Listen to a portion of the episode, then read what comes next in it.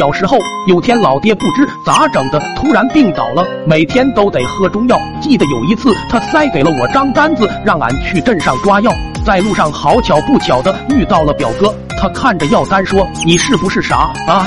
中药这玩意都是草根树皮啥的，去城里抓药还要花钱，咱们自己准备点剩下的钱不就可以买零食吃了吗？”听表哥说完，我瞬间醍醐灌顶。好家伙，不愧是进过城的孩子，脑瓜子就是聪明。于是俺低头看了看单子，只需要几味草药，而且村里都能找得到。就是有两个让我们百思不得其解，那就是人中黄和人中白。这闻所未闻的药名，让俺俩不知道如何下手，只好跑去问村里的二大爷。在得知这东西是啥的时候，咱俩瞬间一阵恶心。二二二，俺爹到底是经历了什么呀？为啥会吃这种药啊？啊，没办法，恶心归恶心，好在这东西倒不难淘换。我和表哥赶忙自制了好多，用袋子装好就回了家。刚进门，我就大声的喊道：“爹，您等一会，俺熬好了就送进去。”于是，我跟表哥就开始在院子里架起了锅。把找的药材逐一放了进去，等轮到人中黄的时候，着实有些愣神。不过想到能让俺那亲爱的爹爹早点康复，也就顾不得那么多了。一咬牙，一跺脚，全部丢了进去。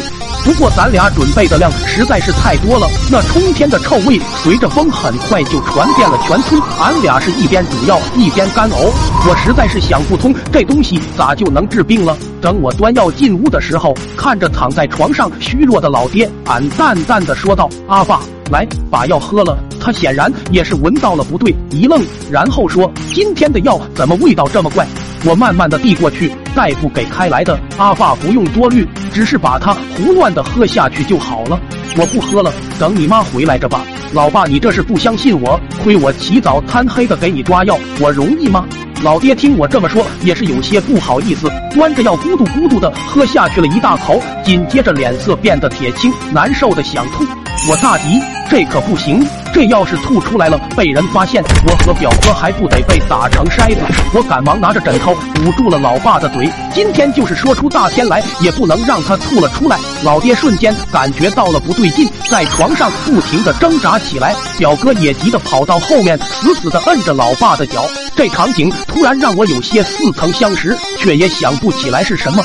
没多久，老爸停止了挣扎。等到我把枕头打开的时候，他的泪水已经顺着脸颊流了下来，再也忍不住，趴在床边哇哇的吐了起来。这时，老妈下班回到家，看到老爹半死不活的样子，直接送去了医院洗胃。后来我才知道，人中黄是特制的中药，不是所有人随便原地制作就可以用的。二。